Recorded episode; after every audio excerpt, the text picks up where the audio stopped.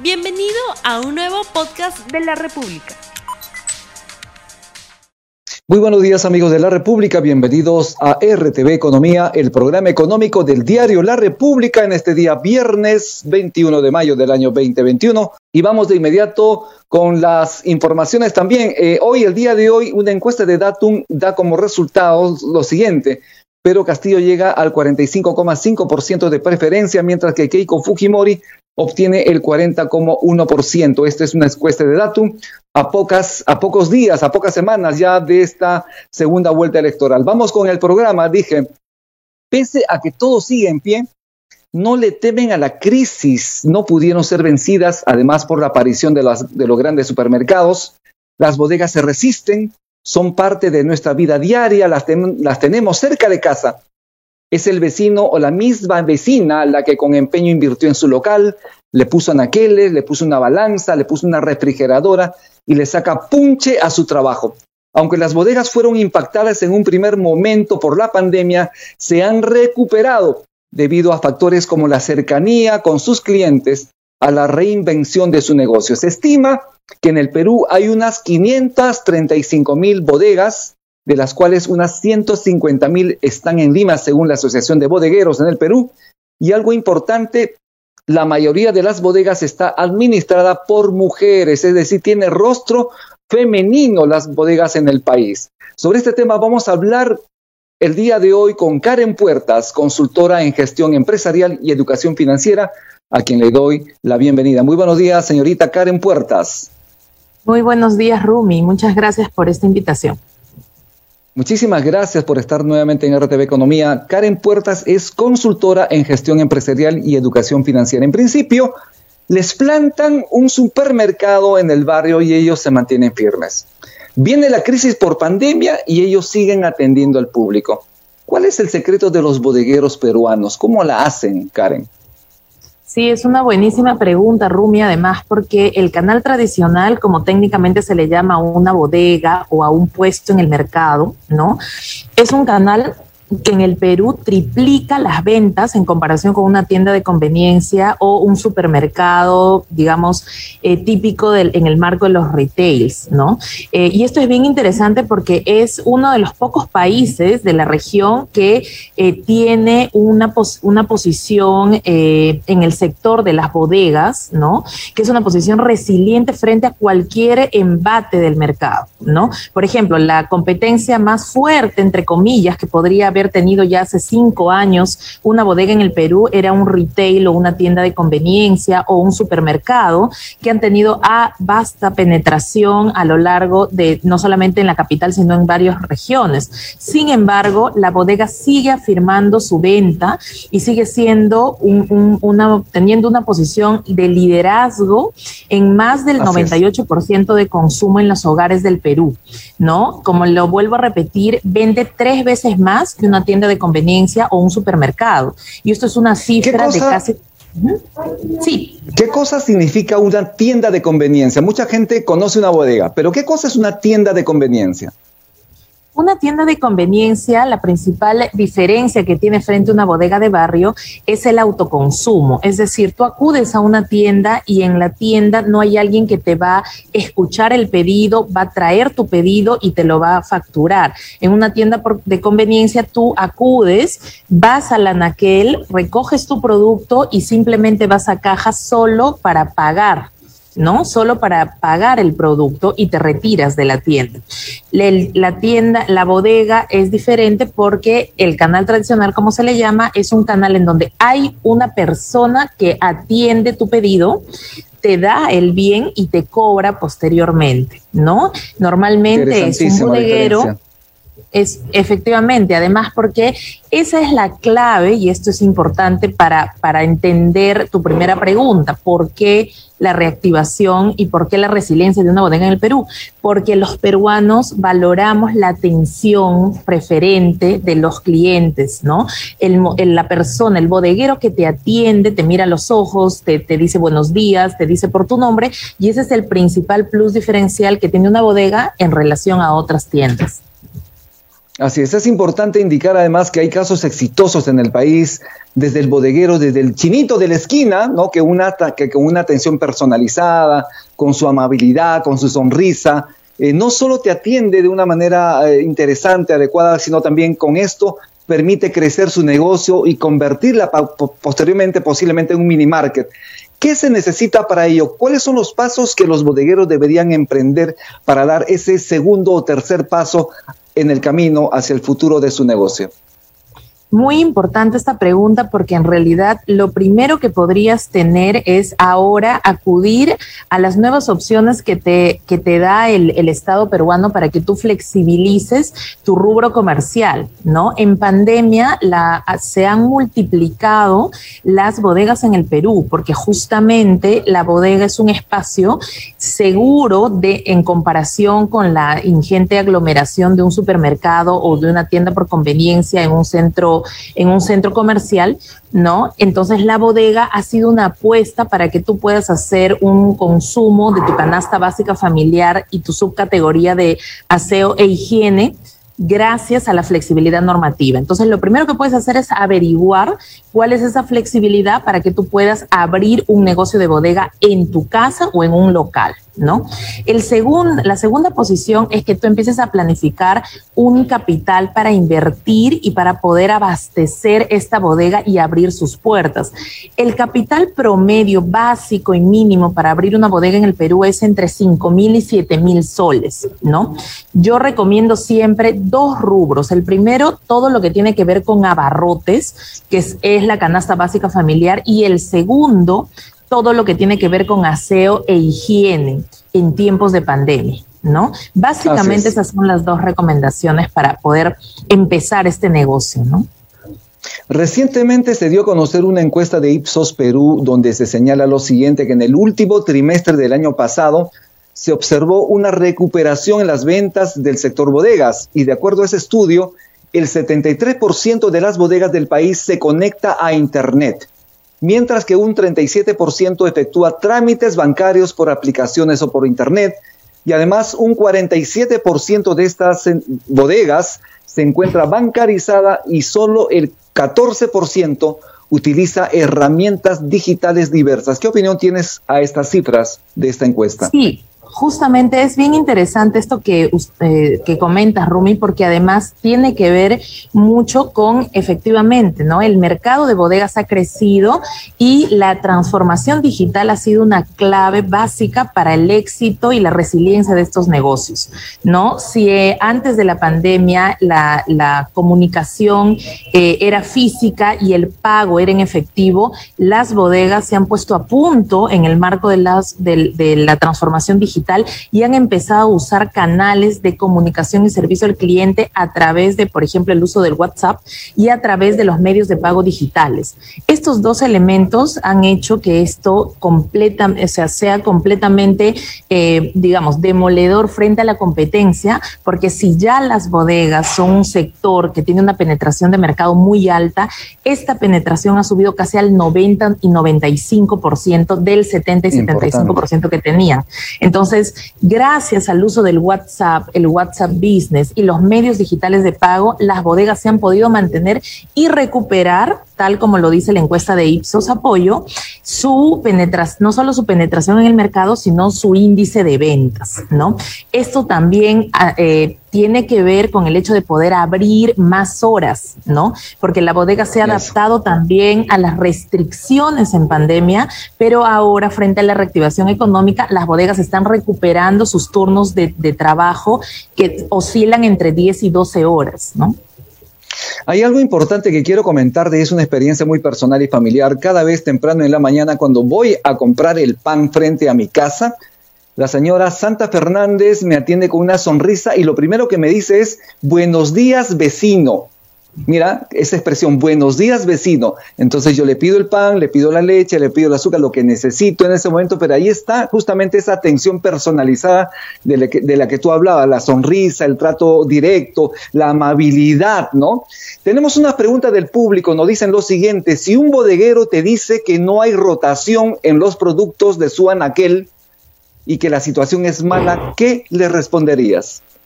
Bueno, es una buenísima pregunta. La rotación, solo para explicar el término, es justamente que tú vendas ese producto, ¿no? Cuando hablamos de alta rotación, es que el producto se vende mucho y sale rápido, ¿no? Que es un poco el término coloquial.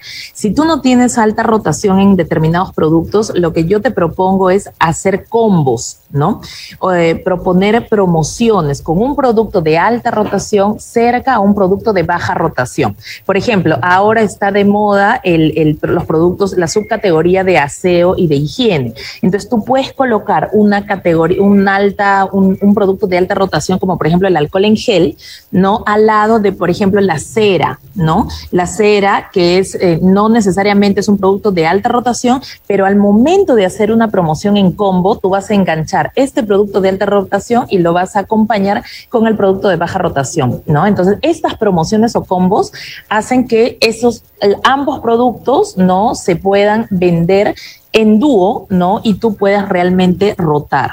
Ahora, lo otro importante es que tú conozcas a tu cliente, ¿no? Si tú tienes productos de alta rotación, eliges estas subcategorías para que tú puedas acceder a esos productos. Si tú ya conoces que hay determinados pro productos en baja rotación, negocia con tu distribuidor o con la cadena de venta que viene a tu negocio para que tú puedas decir, ok, yo le voy a comprar tres... Eh, tres paquetes del producto o de la categoría de alta rotación y solo uno porque tiene baja rotación. Entonces empiezas a negociar también con el que te viene a vender el producto, con tu proveedor de la bodega, para que tú no te llenes del producto de baja rotación que puede perecer rápidamente y no te va a convenir porque efectivamente es un dinero perdido.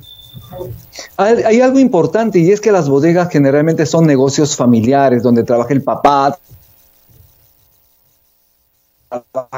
la mamá. Sí, efectivamente, el, el, la bodega es un negocio familiar, ¿no? Es un, es un negocio familiar que además eh, tiene, empezó con una, eh, una, no necesariamente como una oportunidad de negocio, ¿no? Empezó más bien con una estrategia para la sobrevivencia de una familia en una situación de pobreza, ¿no? Entonces, es importante porque en realidad convertir ese negocio familiar tradicional, digamos que eh, eh, se ha generado mediante una necesidad y no mediante una oportunidad de negocio, hacia un negocio exitoso, un negocio sostenible, ¿no? Es justamente el puente a través de la educación financiera y la capacitación empresarial que tú necesitas hacer como líder de esta bodega para que efectivamente la bodega sea un negocio exitoso y que te genere un rédito, ¿no? Una, una rentabilidad adecuada de manera sostenible. Entonces, es importante que tú te capacites en ese sentido, ¿no? Es importante la capacitación. En este proceso entonces de aprendizaje que nos da la pandemia, ¿cómo ha sido la reinvención de las bodegas, de los bodegueros en estos tiempos tan difíciles en el país? Porque hemos visto, ellos resisten, tienen una resistencia importantísima, como dije al inicio, les plantan un supermercado, pero ellos continúan. ¿No? Estamos en una situación de crisis, pero ellos continúan. Entonces, ¿cómo se reinventan? ¿Qué cosa hacen ellos? ¿Dónde está ese ADN en el negocio del peruano, de esos peruanos que sacan adelante a sus familias y sus negocios para bien, obviamente, para bien, obviamente, de su comunidad? Sí, justamente esto es algo muy importante. Hola, esto estás? es algo muy importante Hola. porque sí. ¿Cómo estás? ¿Cómo te ido? Soy Alicia Núñez Metrado, soy gerente de experiencia. Sí, perdóneme, perdóname, Rumi, pero lo que pasa es que eh, pedí permiso aquí a los, a los centros de, de seguridad, pero me han dicho que tengo que ponerme la mascarilla. Espero que se me escuche bien. Sí, Eh, voy a retomar, por favor, la te entrevista. agradecemos. Por favor, si me repitas, si me repites la pregunta, te agradecería, por favor, porque me la, Sí, eh, no, me la perdí. no, no te preocupes, no te preocupes. Te estaba preguntando sobre cómo se reinventaron los bodegueros en esta situación de pandemia. Ah, bueno, los bodegueros se han reinventado sobre la base de eh, la transformación digital, ¿no? Definitivamente ha sido muy importante esta posición porque además, eh, como ya lo habíamos comentado hace unas dos o tres preguntas, ¿no? La transformación digital es precisamente aquello que ha permitido que ellos puedan superar y ser resilientes frente a un contexto tan complicado como la pandemia, ¿no? Otro elemento que ha sido básico, ha sido fundamental, ha sido el hecho de poder contar con los servicios de delivery. ¿No? Muchas de nuestras bodegas en el Perú no tenían todavía la implementación de un servicio de a, domicilio, recojo en tienda, ¿no? Un delivery o pick-up, como si lo tenían otro tipo de canales en el Perú. Entonces, el servicio de delivery ha impactado y ha penetrado en el mercado de consumo y los compradores han sentido que la bodega puede estar al mismo ritmo de una tienda de conveniencia o un supermercado. ¿No? Entonces han hecho uso de la transformación digital a través del WhatsApp Business, ¿no? O a través del WhatsApp eh, normal para comunicarse con los clientes y a partir de la comunicación con los clientes esto ha permitido que ellos puedan este, efectivamente eh, empatar con ese cliente y ese cliente les pueda hacer el pedido, les puede remitir la lista, ¿no? Y con la lista poder empezar eh, finalmente a, a, a, poder seguir vendiendo, ¿no? Además, se han capacitado. ¿Por qué? Porque han podido incluir en el negocio no solamente el tema de la transformación digital y con el uso de los medios eh, de pago digitales, sino también se han creado agentes bancarios.